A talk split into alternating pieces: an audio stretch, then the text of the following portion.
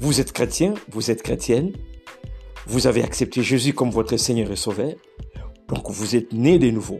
Alors maintenant que vous êtes devenu enfant de Dieu, il vous faut aussi croître, grandir dans votre foi. C'est pourquoi je tiens euh, ce podcast, Affermir ma foi, pour vous édifier afin de ne plus être un enfant flottant à tout vent des doctrines.